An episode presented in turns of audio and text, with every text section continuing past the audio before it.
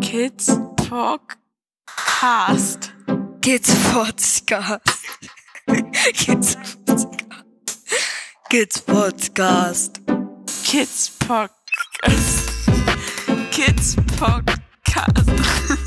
Kids Podcast. Kid Podcast. So.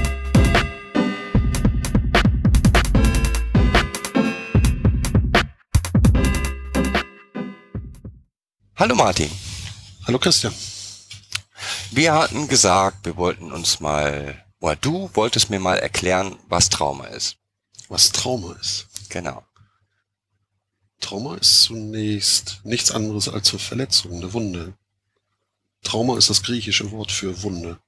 Okay. Und früher wurde der Begriff Trauma auch ausschließlich für körperliche Verletzungen benutzt. Seit etwa 200 Jahren zunehmend im Entstehen der modernen Psychotraumatologie zunehmend für psychische Prozesse. Und mittlerweile ist es so im Alltagssprachgebrauch wird das Wort Trauma fast ausschließlich nur noch für psychische Phänomene halt benutzt. Was ist denn die Ursache für ein Trauma im Allgemeinen? Kann man das so im Allgemeinen sagen? Ja klar, kann man das sagen. Äh, Trauma hat immer was mit Stress zu tun. Ähm, es wird häufig auch so in den Medien mittlerweile für alles Mögliche benutzt oder sowas irgendwie anstrengend ist. Ja. Auf Spiegel Online stand mal, die Deutsche Bank muss ihr Trauma überwinden. Da ging es um Herrn Sarrazin. Oder bei der letzten Fußball-WM. Ich habe nicht jedes Spiel gesehen, aber in den Spielen, die ich gesehen habe, habe ich 14 Mal den Begriff Trauma gehört wo vieles oder das allermeiste überhaupt nichts damit zu tun hatte. Also es hat was mit Stress zu tun, aber im Unterschied zu alltäglichen Situationen, die anstrengend sind oder die nerven oder die einem das Leben schwer machen können, ähm, entsteht in einer traumatischen Situation eine Überforderung des Betroffenen, weil er die Situation nicht handeln kann. Er hat keine Handlungsmöglichkeiten.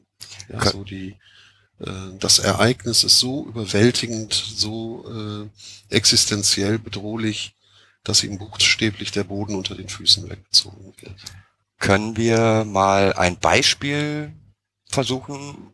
Ein ganz allgemeines Beispiel. Also nehmen wir an, ein Autounfall. Hm? Ähm, zwei Autos fahren aufeinander zu Hm? und einer der Passagiere ist derjenige, den wir jetzt mal betrachten. Hm? Was passiert da im Falle eines Traumas? Also zuallererst wird der in einem Schockzustand sein. Also buchstäblich neben sich stehen, weil es eine Situation natürlich ist, die völlig unerwartet kam, die von jetzt auf gleich plötzlich, urplötzlich was, äh, ja, eventuell sogar mit Lebensbedrohung zu tun hatte. So, und äh, wenn sich diese, äh, wenn diese Schockphase nicht positiv im Sinne von beruhigend oder stabilisierend beendet werden kann, dann kommt es zur sogenannten Anpassungsstörung. Also der Betroffene versucht mit der Situation in irgendeiner Weise zurechtzukommen, aber merkt, dass er, ja, dass ihm die Möglichkeiten, die Situation zu bewältigen, einfach nicht zur Verfügung stehen. Und entweder kommt es dann im Laufe dieser Phase halt zu einer äh, Stabilisierung.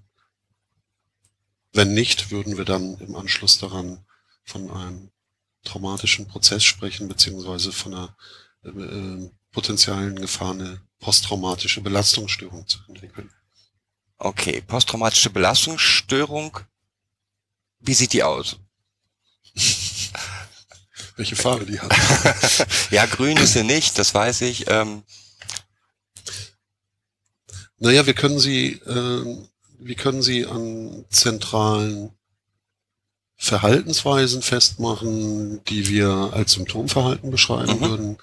Ähm, wir können davon ausgehen, dass es ein Ereignis ist, was den Menschen extrem überfordert hat, also wo er keine Möglichkeiten hatte, äh, äh, angemessen mit der Situation umzugehen. Also das braucht es halt auch immer. Es entsteht nicht aus sich heraus.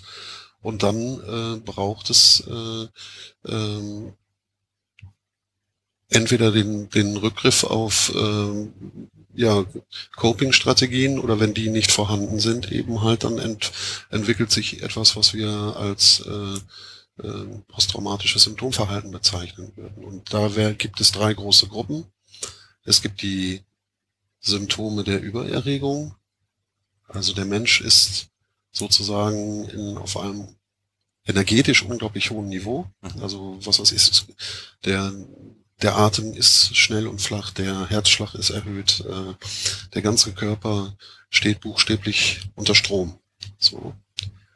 Ähm, das sind Verhaltensweisen, die häufig anders interpretiert werden. Bei Kindern ist es zum Beispiel eine ganz beliebte Interpretation äh, Hyperaktivität. Mhm. Ja, so klassische ADHS-Situation. In Wirklichkeit steckt aber eventuell äh, eine massive Belastungserfahrung dahinter, die das Kind auf diesem hohen energetischen Level hält. Mhm. Ja, so. Also Übererregungssymptome. Was haben wir da noch? Da, dazu gehört äh, alles, was in irgendeiner Form mit Schlafstörung zu tun hat. Also nicht zur Ruhe kommen können oder ständig immer wieder geweckt äh, aufzuwachen, ne? äh, äh, nie in diesen erholsamen Schlaf zu kommen. Dazu gehören äh, Dinge wie Aufmerksamkeits-, Konzentrationsschwierigkeiten äh, oder was man auch immer wieder beobachten kann, Kinder, die so überwachsam sind, ja, die erstmal scannen müssen, bevor sie einen Raum betreten. Wer ist da? Wo ist der Fluchtweg? Ähm, wo kann ich hier schnell wieder verschwinden oder Hm. ähnliche Geschichten. Das wäre so die erste große Gruppe. Und dann haben wir die zweite Symptomgruppe, das sind die Symptome des Wiedererlebens.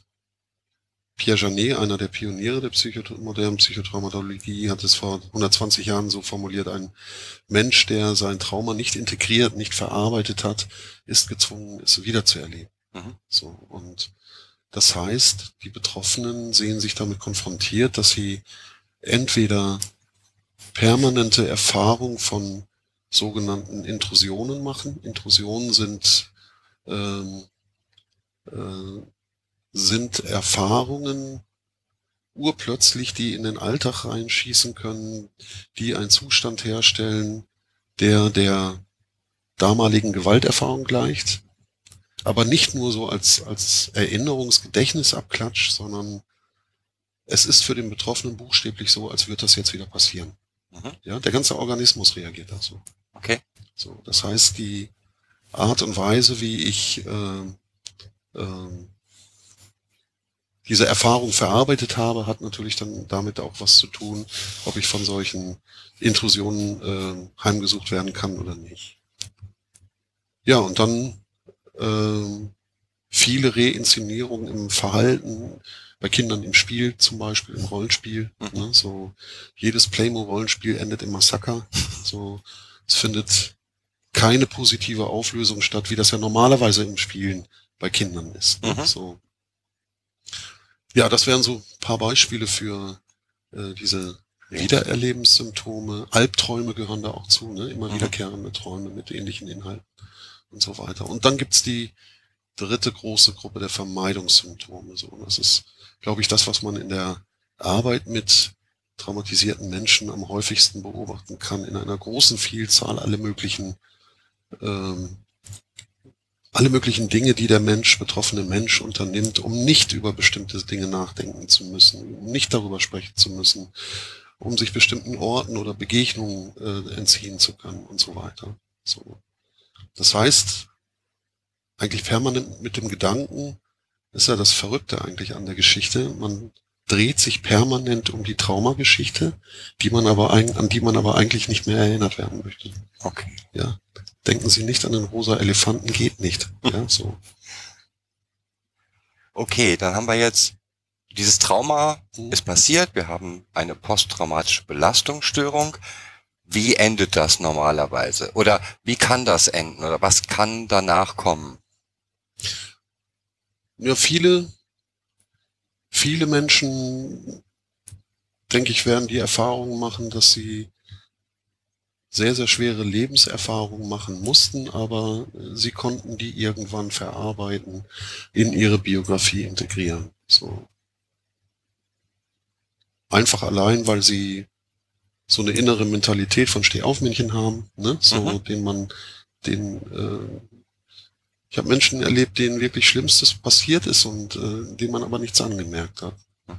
Andere haben ein gutes soziales Netzwerk. Damit ist nicht Facebook gemeint, ne? so, ähm, sondern Nachbarschaft, Familie, Verwandtschaft, Freunde, Freundeskreis und ähnliches, die eine unglaublich wichtige Stütze und Hilfe dabei sind, solche schlimmen Erfahrungen zu, ähm, zu bewältigen. Ja, und dann gibt's eine große Gruppe einfach von Menschen, die denen das leider nicht gelingt, ähm, die immer wieder so hilflose Versuche machen, das mit, mit dieser traumatischen Erfahrung umzugehen oder fertig zu werden, es ihnen aber nicht gelingt und eben halt dann durch die Entwicklung dieses äh, Symptomverhaltens äh, eigentlich permanent in der Situation sind, dass sie sich immer wieder in Situationen bringen, wo äh, ja, wo es äh, zur Reaktivierung des, äh, des Hilfesystems, des, des äh, Frühwarnsystems im Kopf halt kommt. Ne? Und dadurch diese ständige Übererregung halt am Laufen gehalten wird. Hat man eine ungefähre Zahl, wie sich das, ich sag mal, von 100 Trauma, also Menschen, die eine traumatische Erfahrung gemacht haben, ähm, wie viele kommen ungefähr gut ohne Probleme weg? Bei wie vielen taucht es später wieder auf? Ich bin immer ein bisschen vorsichtig mit solchen Zahlen. Äh, Professor Fischer aus Köln, der hat es mal vor vielen Jahren so formuliert, es gibt ungefähr ein Drittel Stehaufmännchen, es gibt ein Drittel, die das mit Unterstützung schaffen und dann ein Drittel, die professionelle Hilfe brauchen.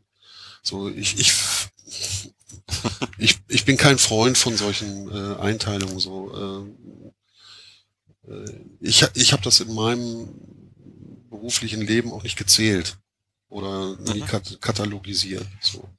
so, ich denke so, dass es wichtig ist, dass diejenigen, die nicht zurechtkommen und ich komme aus der Kinder- und Jugendhilfe, ähm, habe also viel mit äh, jungen und älteren Menschen zu tun gehabt, die im Rahmen von Hilfen, denen ich im Rahmen von Hilfen zur Erziehung begegnet bin, vom ambulanten oder beraterischen bis hin in den stationären Bereich. Ähm, Menschen, die nicht damit zurechtkommen, entwickeln einfach eine, ja, eine bestimmte Form des, äh, des Seins, sich in sozialen Gruppen zu bewegen, was hochgradig anstrengend und schwierig ist. Ja, weil äh, ein so ein Kennzeichen von nicht bewältigten traumatischen Erfahrungen einfach die, äh, die Situation ist, ich gehöre nicht mehr dazu. Ja, weil ich habe an mich und an meine Umwelt, an meine Mitmenschen keine Erwartungen mehr. So, ich stehe buchstäblich außen vor. Das ist natürlich eine sehr spezielle Voraussetzung für Hilfen. Ne? So. Bevor wir jetzt weiter mit, mit den Hilfen machen eigentlich, ähm, würde ich gern noch etwas, ja, Trauma noch etwas weiter fassen, ähm, weil das, was man in pädagogischen Konzepten häufig sieht oder in, in Betreuungskonzepten, ist ja eigentlich nicht Trauma Typ 1. Also das, wovon wir gerade gesprochen haben. Also äh, Der eine- Autounfall. der Autounfall oder der Fukushima oder was auch immer, sondern es sind, nennt sich Trauma Typ 2. Mhm. Was macht denn das Trauma Typ 2 aus? Ja, man redet auch von sogenannten komplexen oder chronischen Traumatisierungen. Also du hast eine andere zeitliche Komponente mit drin. In der Regel ist es so, dass ein Mensch äh, äh, im Laufe seines Lebens nicht öfter Opfer eines Banküberfalls wird, ja, sondern dass das in der Regel eine einmalige oder seltene Erfahrung ist. Bei der Typ 2 Traumatisierung, der chronischen oder komplexen Traumatisierung, äh, da erlebt der äh, Betroffene ja eine ganze Serie an Gewalterfahrungen, die in der Regel auch nicht äh, aufhören, wenn es nicht von durch zur Intervention von außen kommt. So, wo man am Ende auch gar nicht mehr sagen kann, da und da und damit hat's begonnen. Ja, man steht vor einem riesen Wust an, an schrecklichen Dingen, die das Kind oder der Jugendliche erlebt hat. Der andere wichtige Unterschied oder ein wichtiges untersch unterscheidendes Charakteristikum für Typ 2 Traumata sind, dass sie sogenannte Man-Made Disaster sind, also von Menschenhand gemachte Katastrophen sind. Und leider nicht durch irgendwelche schwarzen Männer hinter irgendwelchen Büschen, wie sie es mir als Kind noch beigebracht haben, ne? so nimm nichts von Fremden an, sondern es ist buchstäblich so, dass Kinder und Jugendliche in der Jugendhilfe in der Regel Gewalterfahrung durch engste Bezugspersonen machen mussten. Und das ist ein großes Dilemma für die kindliche Entwicklung. Ja, wenn ich auf der einen Seite durch die Person, die mich eigentlich versorgen und lieben soll, gleichzeitig auch verletzt und existenziell bedroht werde. Das heißt, die, äh, wenn, wenn man das mal ein bisschen plakativ zusammenfasst, ist die statistisch gesehen der gefährlichste Ort für Kinder in Deutschland die eigene Familie. so. oh, das ist hart gesagt, okay. Ähm, das heißt, auch da wieder, ich weiß, du bist kein Freund von Statistik, aber ähm, was kann man sagen von 100 in Deutschland untergebrachten, also fremd untergebrachten Kindern, wie viele sind davon mit von Trauma betroffen? Also da haben wir zum Glück erste Zahlen 2007 durch die Ulmer Heimkinderstudie von Marc Schmid bekommen. Äh, Marc Schmid hat äh, in Süddeutschland äh, mehrere hundert, ich meine um die 700, 800 äh, äh, Kinder und Jugendliche. Wie ging es da in der Studie?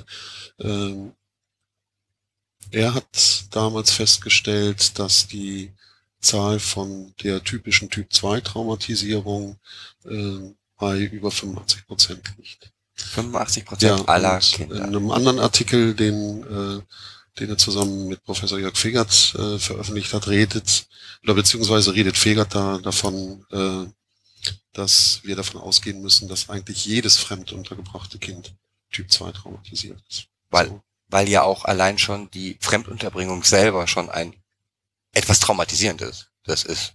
Ja, das kann natürlich, das kann dazukommen, aber auch weil äh, man heute nicht mehr so schnell in stationäre Hilfen kommt. Mhm. Ja, wir haben mittlerweile ein hochdifferenziertes Kinder- und Jugendhilfeangebot. Die Hilfen zur Erziehung sind sehr, sehr detailliert ausdifferenziert. Das heißt, äh, äh, wenn die Entscheidung getroffen wird, dieses Mädchen, dieser Junge muss fremd untergebracht werden, dann sind in der Regel auch erfahrungsbiografische Erfahrungen oder Lebenssituationen oder Alltagssituationen, äh, die man als hochgradig traumatisierend verstehen muss. Okay. Jetzt haben wir grob mal erklärt, was Trauma ist, mhm. würde ich sagen. Ähm, jetzt bist du Traumapädagoge. Ähm, mhm. Warum bist du der Meinung, dass es eine eigene Pädagogik bedarf, mit traumatisierten Menschen umzugehen? Ja, weil ich die andere Seite ja auch zu Genüge kennengelernt habe, ja. Also mhm. Äh, keine Traumasensibilität oder kein Wissen davon zu haben, hat uns einfach immer wieder in große Schwierigkeiten mit diesen Kindern gebracht. Ja, die haben eine Art und Weise, sich zu verhalten, äh, die anders ist als das, was wir vielleicht an pädagogischen Bordmitteln gelernt haben.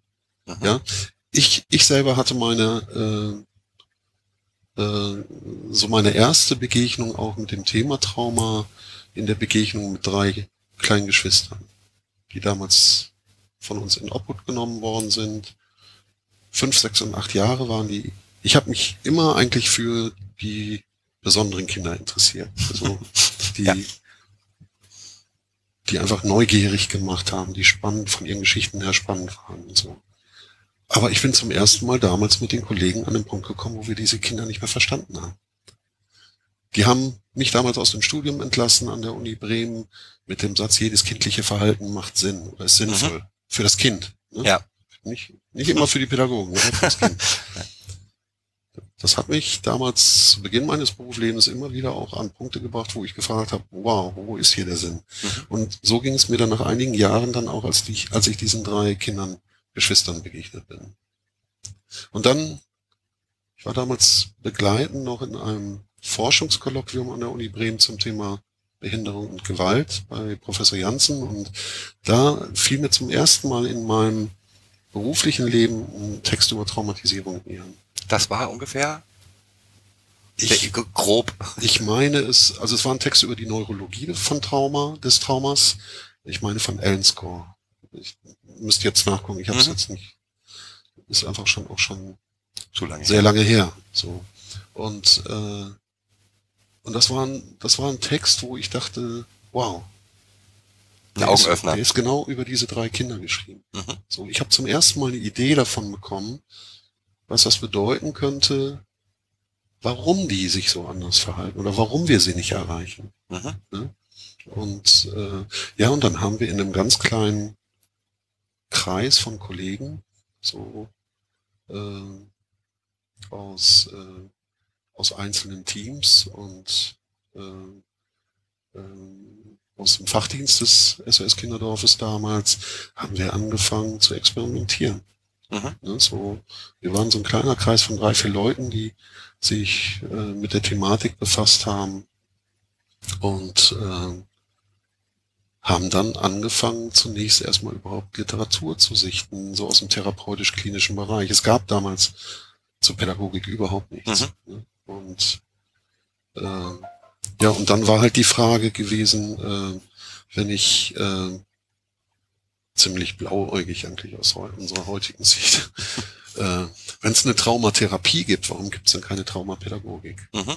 Und ja, und da war plötzlich ein Begriff in der Welt, Mhm. so, äh, den haben wir auch nicht mehr eingefangen gekriegt. also wir hatten damals dann, äh, als wir, wann war das, 2002, haben wir äh, unsere ersten Ergebnisse oder Erkenntnisse auf der Internetseite traumapädagogik.de veröffentlicht und haben darüber Kontakte auch zu äh, Kollegen aus Hanau, besonders um die Wilma Weiß herum, Mhm. bekommen und den Jochen Untendörfer in Tram-Trabach an der Mosel, die sich auch damals mit dem Thema Pädagogik und Trauma beschäftigt haben. Also es gab so drei, drei Zentren im Grunde in der Bundesrepublik, die äh, sich damals aus explizit pädagogischer Sicht damit befasst haben. Ja, und dann daraus sind dann zunehmend richtige Konzepte entstanden. Und ja, so tragisch das auch klingt, so durch die mediale Öffentlichkeit von Kindstötungen, so um Mhm. die Mitte des ersten Jahrzehnts, 20. Jahrhunderts, also hier Kevin aus Bremen und Ja. so, ne? Dadurch hat das Thema in der Öffentlichkeit einen unheimlichen Schub bekommen. Mhm. Und äh, zumindest in der stationären Jugendhilfe ging, ging dann so eine richtige Welle los einfach. Ne? Und mittlerweile ist es so, dass das Thema Traumapädagogik sich eigentlich quer durch alle pädagogischen Arbeitsfelder zieht. Also von der Frühförderung bis zur alten Arbeit. So. Was einfach sehr spannend ist. Ne? Und was würdest du, ohne jetzt ins Detail zu gehen, sagen, macht die Traumapädagogik aus? Du hast mal so einen Begriff von CSI-Pädagogik geprägt und den finde ich sehr passend. Ja, äh, CS CSI-Pädagogik, weil ich mir kindliches Verhalten entschlüsseln muss, um den Sinn dahinter zu verstehen, ja, und auch den traumabezogenen Sinn. Warum sich ein Mädchen oder ein Junge oder ein Jugendlicher so verhält oder Kindeseltern, ja, es ist, betrifft ja nicht nur äh, äh, unter 18-Jährige, sondern häufig haben wir mit den Eltern ja genau dieselben Themen. Ähm, es ist einfach mit jedem Mädchen, jedem Jungen eine neue, eine neue Reise, auf die man sich macht, Spuren zu finden, warum der Einzelne, die Einzelne so geworden ist, wie sie ist. Ja, und ähm, es ist wichtig, dass diese Mädchen und Jungs ähm, auch Fachpädagogen, also Fachkräfte in, in der Pädagogik erleben, die mit diesen teilweise obskuren oder schrägen Verhaltensweisen umgehen können. Mhm. Ja, und ähm, ja, insofern sich auf diese Spurensuche machen und andere, den, den Kindern helfen, äh, andere korrigierende Erfahrungen zu machen. Und da ist, äh, denke ich, da gibt es in der Pädagogik einfach viel mehr Spielräume, als wir uns die eingestehen. Ja. Wir Pädagogen und Pädagoginnen haben, haben so irgendwie so einen schrägen Reflex. Sobald es schwierig wird, schreien wir nach Therapie. ja? Ja. So, ähm, Kevin ist in der Wohngruppe echt anstrengend, nervt rum, ja, äh, äh, hält sich nicht an die Regeln, äh, äh, hat oft äh, impulsive Ausbrüche, Durchbrüche und, und so weiter und so fort. Und dann der erste Impuls, der sofort entsteht, ist, Kevin braucht Therapie. Ich weiß nicht, wie das bei euch in der Region ist. Hier im äh, Weser-Elbe-Dreieck ist es unglaublich schwierig für Kinder einen Therapieplatz zu finden. Ist überall gleich, Und gleich wenn du schwierig. Einen traumatherapeutischen haben willst, ist es nochmal komplizierter. Ja. Das heißt, du bist irgendwann froh, wenn du irgendeinen Platz findest. Und dann äh, nimmt Kevin also seine Therapiestunden wahr. Das Interessante ist dann immer wieder, was ich beobachtet habe, dass die Kollegen und Kolleginnen aus der Wohngruppe ihre pädagogischen Überlegungen eingestellt haben. Weil Kevin Eingestellt. ist ja jetzt in Therapie. ja. Dann wird's besser von alleine. Ja, genau. Ne? So, das heißt, es findet äh, bis heute noch immer wieder auch sowas wie Mystifizierung von Therapie statt Mhm. und gleichzeitiger Entwertung der pädagogischen Arbeit. So, das also ist eine fatale Mischung, die da einsetzt. Dass Kevin aber nach drei Monaten in der Wohngruppe immer noch ein Arschloch ist, ja, führt letzten Endes dann dazu, äh, dass dann die Frage gestellt wird, ja, äh, sind wir überhaupt noch das richtige Angebot? Ja, Mhm. so, und dann fangen so Ausstoßungsprozesse an. Die hat, die habe ich halt auch erlebt äh, immer wieder. Und es gibt irgendwann bestimmt auch Gründe, wo man sich eingestehen muss, äh, die Situation ist so verfahren und tut sich nicht mehr gut. Mhm. Ja, also äh, ich will nicht grundsätzlich sagen, äh, das darf nicht sein, aber zumindest in meinem, in meiner, nach meiner Erfahrung haben wir äh, viele Kinder oder Jugendlichen aus der Einrichtung abgeben müssen oder abgegeben, ohne unsere Spielräume auszunutzen. Ähm, das heißt, du würdest sagen, Therapie, ja, ist ein Baustein. Aus verschiedensten Gründen braucht man diesen Baustein auch. Aber die eigentliche Arbeit macht, die, macht der Pädagoge. Weil Ja, Ähm, der Therapeut wird, oder die Therapeutin wird ihre Arbeit auch als Arbeit verstehen. das ist, will ich auch damit gar nicht sagen. Ähm, es ist immer sehr lustig, ist egal, welche Therapieform man nimmt, ob man Logopäde oder welche Therapieform auch immer. Ich finde es ja sogar positiv, wenn der Therapeut sich nach vorne begibt und sagt, ich habe hier das und das geschafft. Mhm. Ähm, ja, aber die Pädagogen sind trotzdem diejenigen, die jeden Tag mit dem Kind Ja. im logopädischen Bereich üben müssen und es nützt Ja. nichts. Ähm, ja? Ja. Und das sehe ich in jeder Therapie Ja. so. Ähm, auch ein ähm, Reittherapeut kann tolle Einsätze bringen, aber das Mhm. tägliche Leben ist von den Pädagogen zu machen eigentlich. Mhm. Ähm, hast du mal ein paar Beispiele für, ja, ich würde jetzt mal die verrückte kindliche Fantasie, ähm, mit Trauma umzugehen, was so entstehen kann. Also ich sag mal, so ein Beispiel wie Einnässen. Einnässen ist jetzt für mich erstmal kein, muss nichts mit Trauma zu tun haben, Mhm.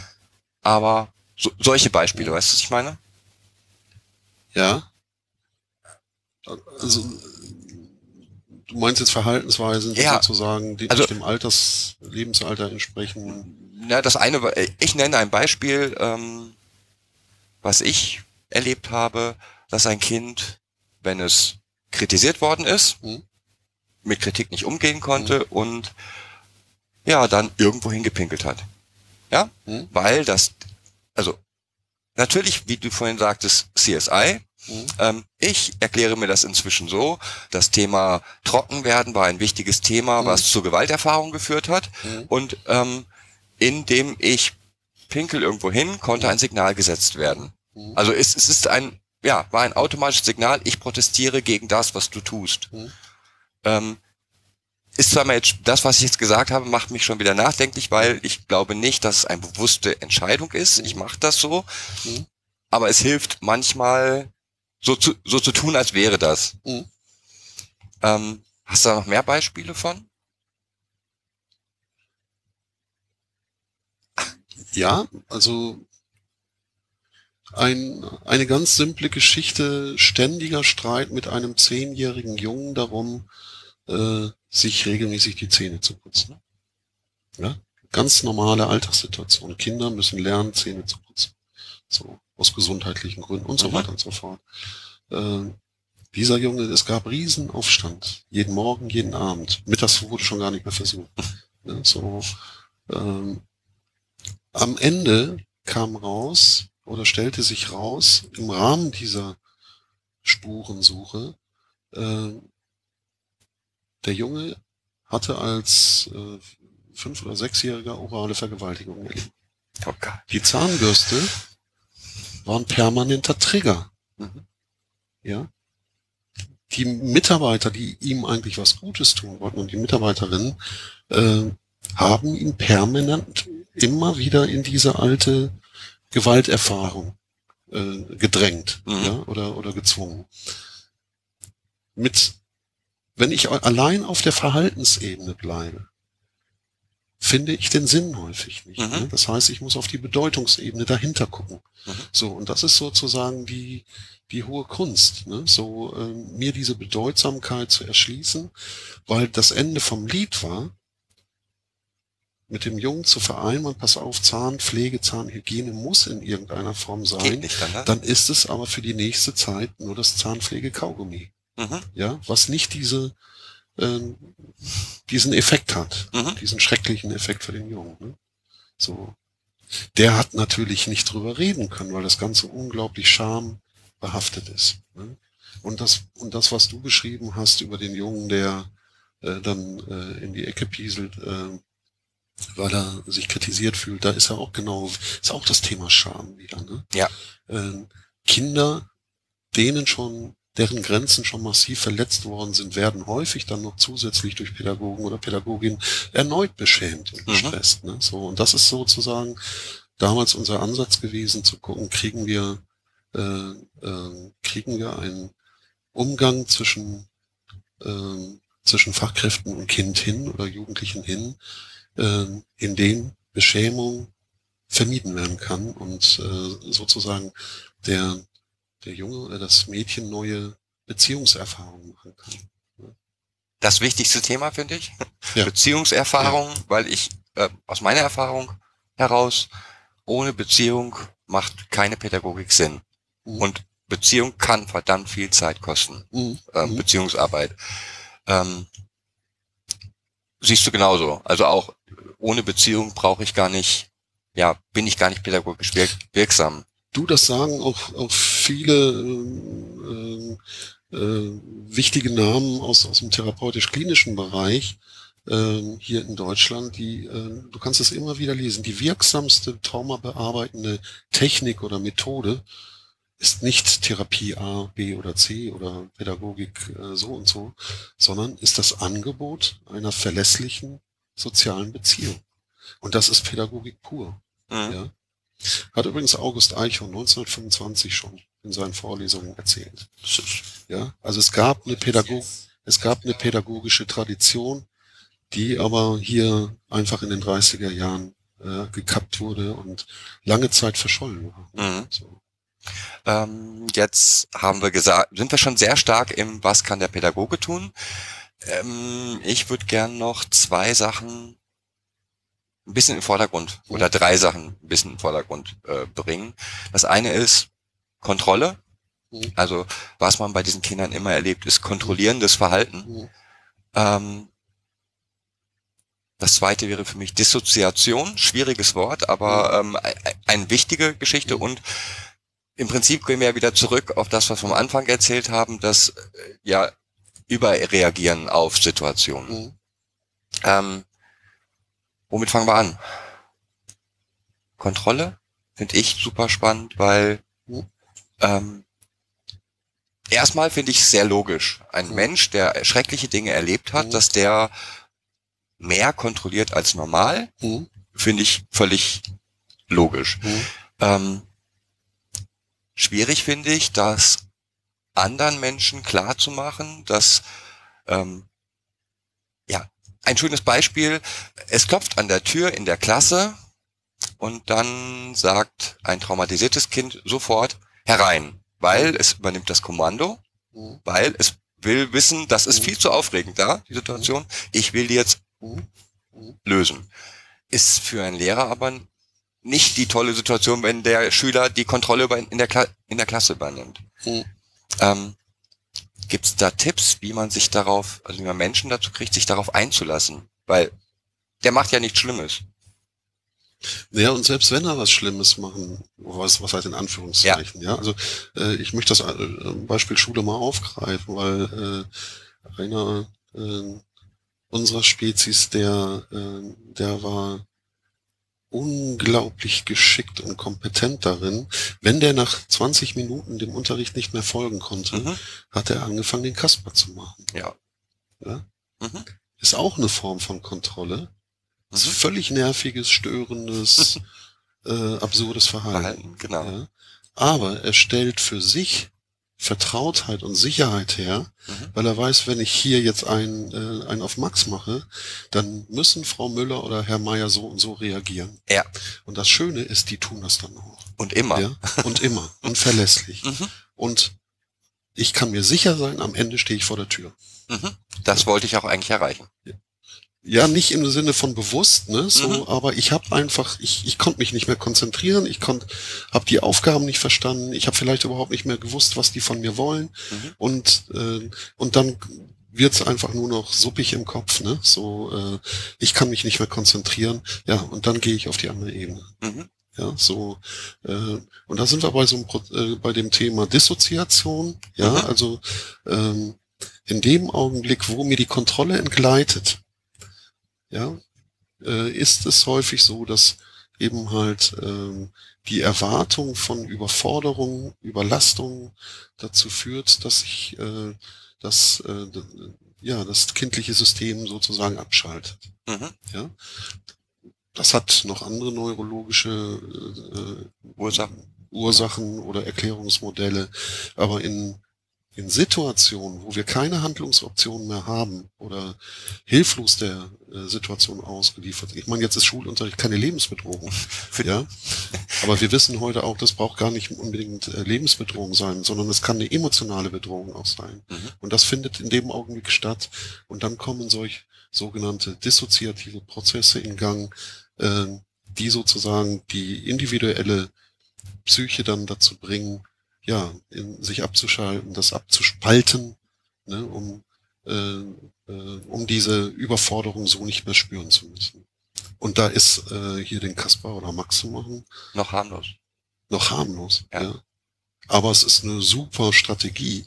Den, Kon- den, den, den Kasper zu machen, damit man nicht in dissoziative Situationen kommt oder ähm,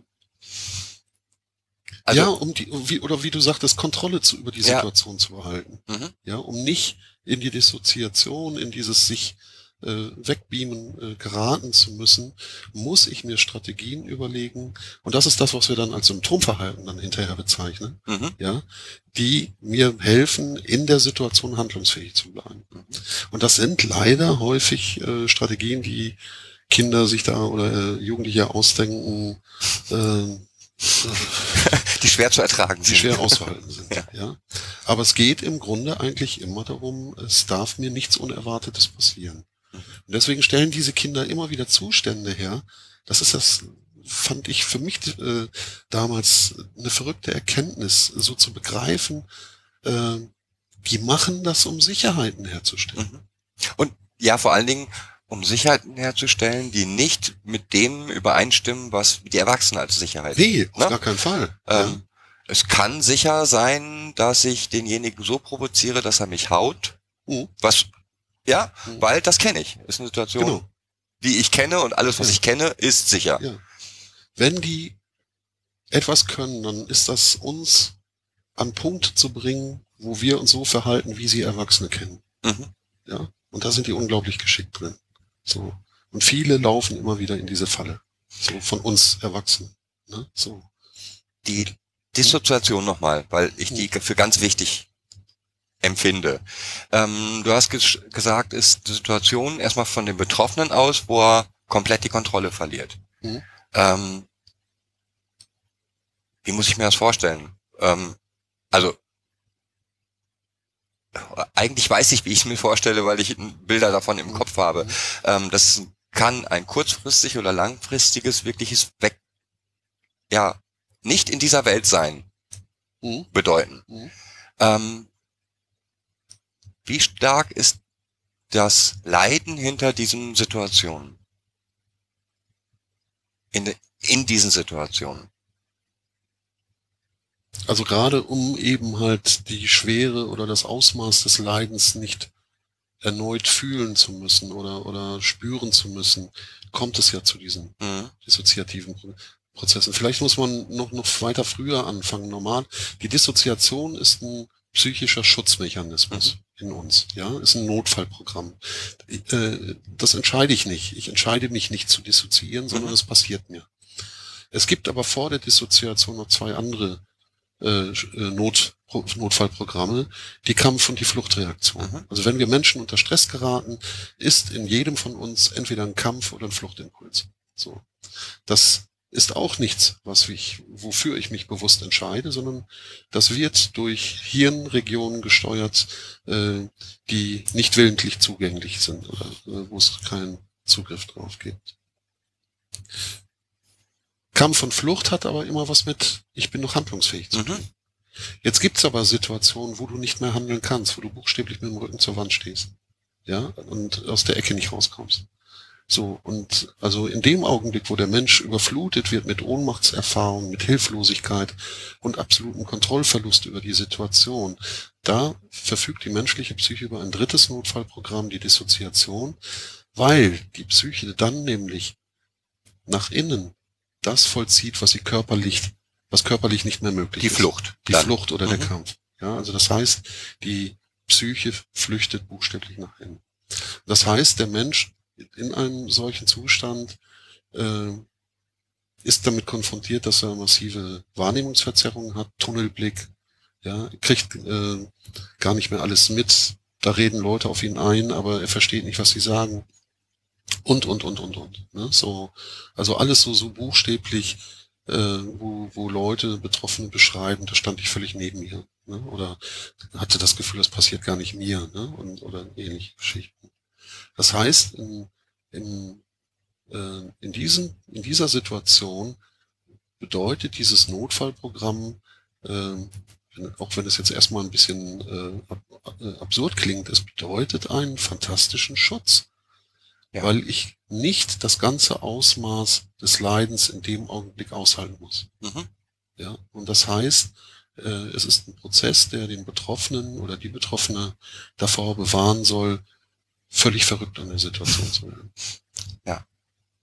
Und das ist, denke ich, irgendwie eine, eine Situation, die wir bei, gerade bei den chronisch und komplex traumatisierten jungen Menschen immer wieder beobachten können, dass jede kleinste Kleinigkeit in irgendeiner Form was eine Neuigkeit bedeutet oder oder äh, eine Infragestellung oder äh, eine, eine Anforderung stellt, kann bei diesen Kindern zu so einem Prozess führen.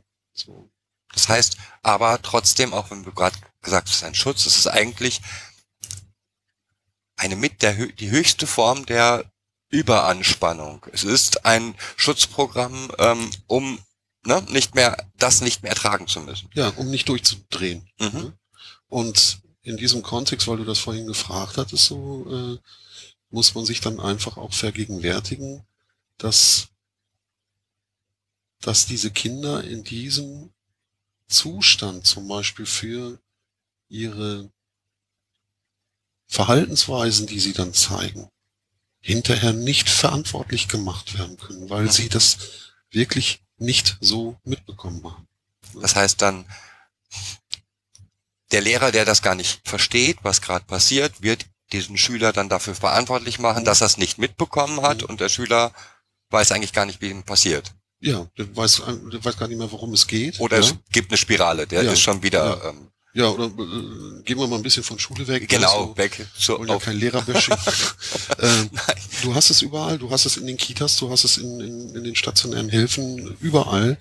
Äh, in dem Augenblick, äh, wo ein Mensch in solche äh, übererregten oder dissoziativen Zustände kommt, macht er eventuell Dinge, die er nicht wollte Mhm. Und in dem Sinne auch, wie gesagt, hinterher nicht verstehen wird, warum er dafür sanktioniert werden soll oder, oder verantwortlich sein soll. Ja, und das ist das große Dilemma. Ähm, deswegen ist das so wichtig, dass wir lernen, mit Mädchen und Jungs auch über solche Phänomene zu sprechen, Mhm. ihnen zu erklären, was in ihrem Kopf da stattfindet. Jetzt haben wir Dissoziation, wir haben Kontrolle, jetzt fehlt noch die Übererregung, wobei es wäre jetzt, nee. Ich sag mal, übererregte Kinder kennt jeder. Mhm. Ja, ähm, Wäre noch wichtig, so bei diesem äh, Anteil der Übererregung oder bei dem Thema der Übererregung, äh, wir müssen unterscheiden lernen, ob es ein, eine traumabezogene Reaktion ist oder ob es eben eventuell auch non, normales Stinkstiefelverhalten ist. mhm, Ja, es gibt ja beides. Ne? Mhm. Es gibt Kinder, die sich bewusst willentlich prügeln, Mhm. weil sie sauer aufeinander sind oder so. Ne? Das hat nichts mit Trauma dann in dem Nee. Kontext unbedingt zu tun. Ähm, eine traumabezogene Reaktion ist immer geprägt von einem Kontrollverlust über die Situation. Mhm. Auszurasten, äh, so dass äh, und hinterher überhaupt nicht mehr mitbekommen zu haben, was da passiert ist. Und das heißt, das unterscheiden zu lernen, ist schon sehr, sehr wichtig, weil es braucht unterschiedliche Interventionen. ja, logisch. Ja? Wenn ich das Kind nicht verantwortlich machen kann, dann muss ich anders mit ihm an, der, an dem Thema arbeiten. Und ich muss mir klar machen, das, was ich von ihm erwarte, Selbststeuerung, Selbstregulation, kann das Kind zu dem Zeitpunkt nicht von, aus sich heraus leisten.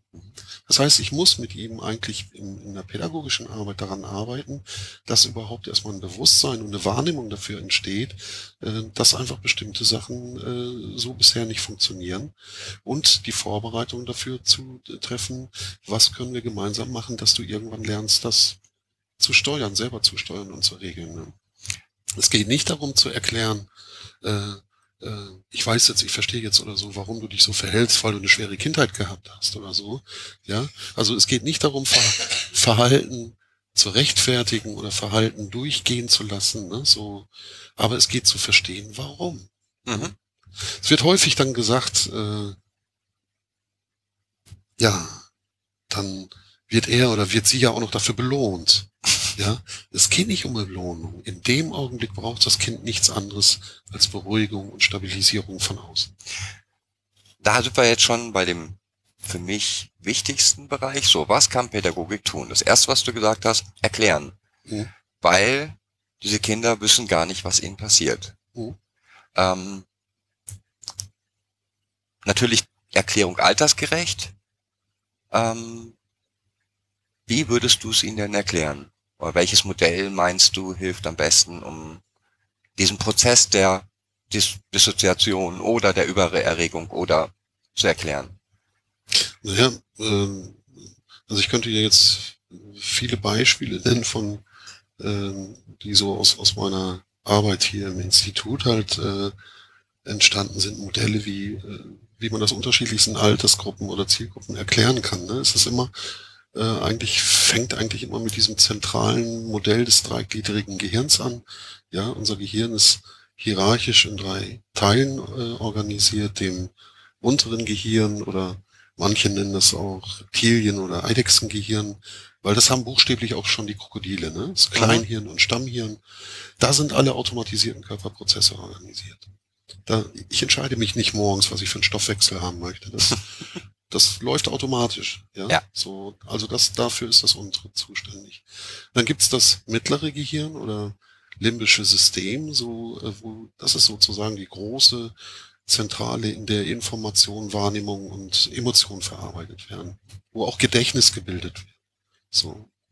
Und dann haben wir so die dritte Ebene noch Großhirnrinde, ne? so, äh, wo wo Lernen stattfindet, stattfindet, äh, wo unser Regel- und Moralverständnis entsteht äh, oder sich verortet, ähm, kreative Prozesse, Lernen, äh, Kognition und so stattfinden.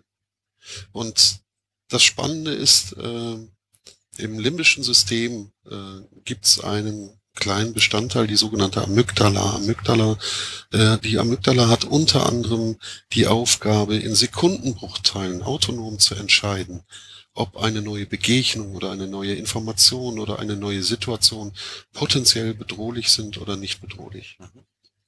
Und wenn die Amygdala, und das macht die auch ohne bewussten Einfluss, wenn die entscheidet, Vorsicht, Gefahr, Hände weg, ne, äh, äh, ab die Post, dann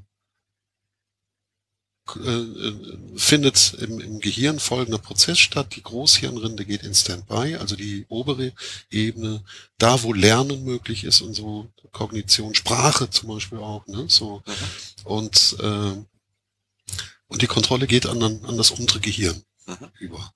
Das heißt, an, das, an den Autopiloten, in dem auch die Notfallreaktionen verortet sind. Das heißt, die Amygdala entscheidet autonom, ohne willentlichen Zugriff, ob die Notfallprogramme, äh, Notfallprogramme in Gang gesetzt werden oder nicht. Und das ist ein, zum Beispiel ein wichtiges Modell, was Kinder, auch Kleine schon verstehen können. Mhm. Ja, wenn man es entsprechend aufbereitet. Ja, wir reden von sogenannter Psychoedukation. Ja, also Menschen äh, in äh, in einer altersgemäßen oder intellektgemäßen Ansprache äh, zu erklären, was in in ihnen passiert, wenn sie unter Stress geraten. Und dass Also- wir alle so reagieren. Ja, also erste große Punkt, erklären, ob mit einem dieser Modelle. Mhm. Was wäre für dich dann die, der zweite Schritt danach? Naja, im, im Kinderdorf hatten wir dann auch Kinder, die sagten, pff, war ich nicht, war mein Krokodilsgehirn. Ne? So. Ja, cool. Ja, da, da hatten sie zumindest schon mal was begriffen.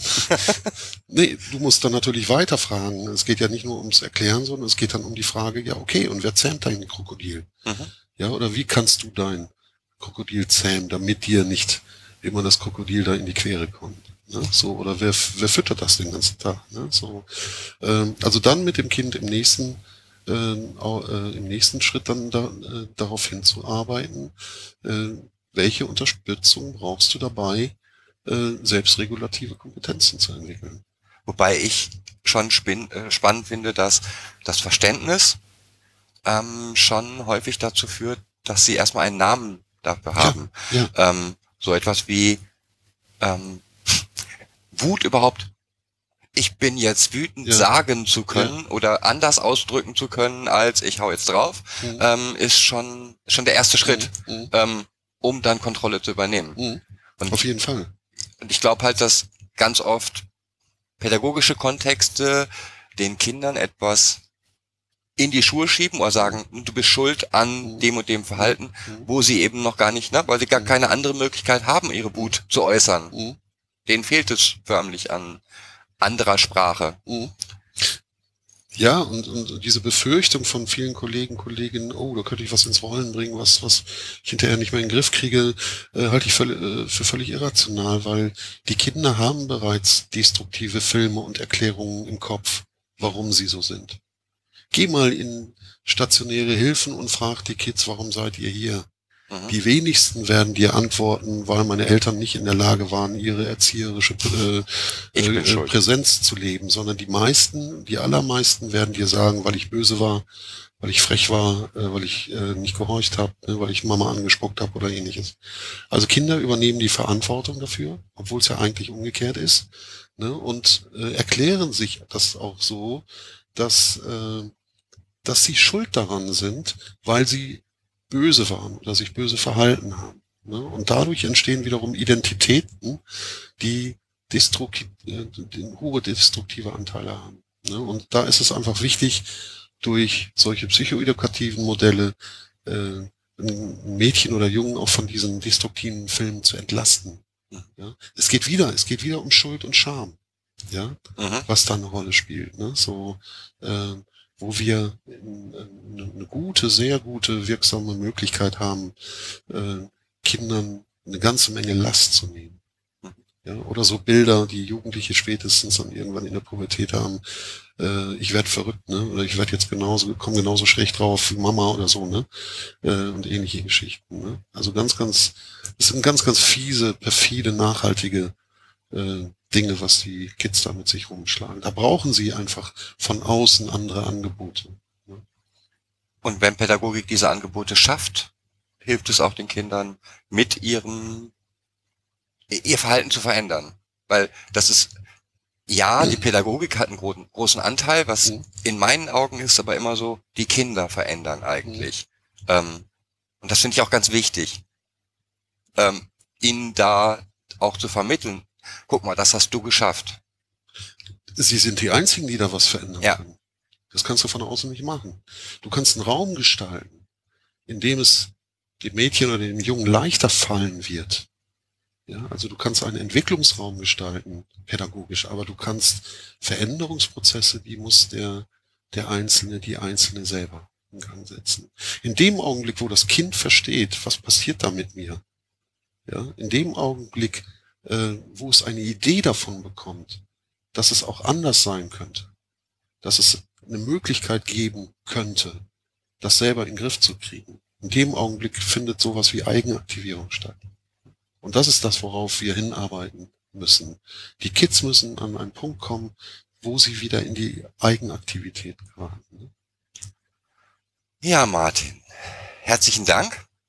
Ich glaube, das war jetzt Nicht ziemlich, viel, ziemlich viel auf einmal.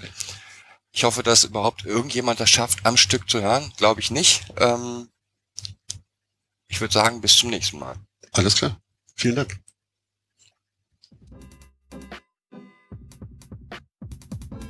Das war eine weitere Folge Kids Podcast. Danke fürs Zuhören. Show Notes und die Möglichkeit zu Kommentaren unter kidspodcast.de. Anregungen, Ideen und Feedback per Mail an info at kidspodcast.de oder per Twitter an kids-pod. Wenn euch diese Episode gefallen hat, empfehlt sie weiter oder gebt Bewertungen in iTunes oder anderen Podcast-Portalen ab.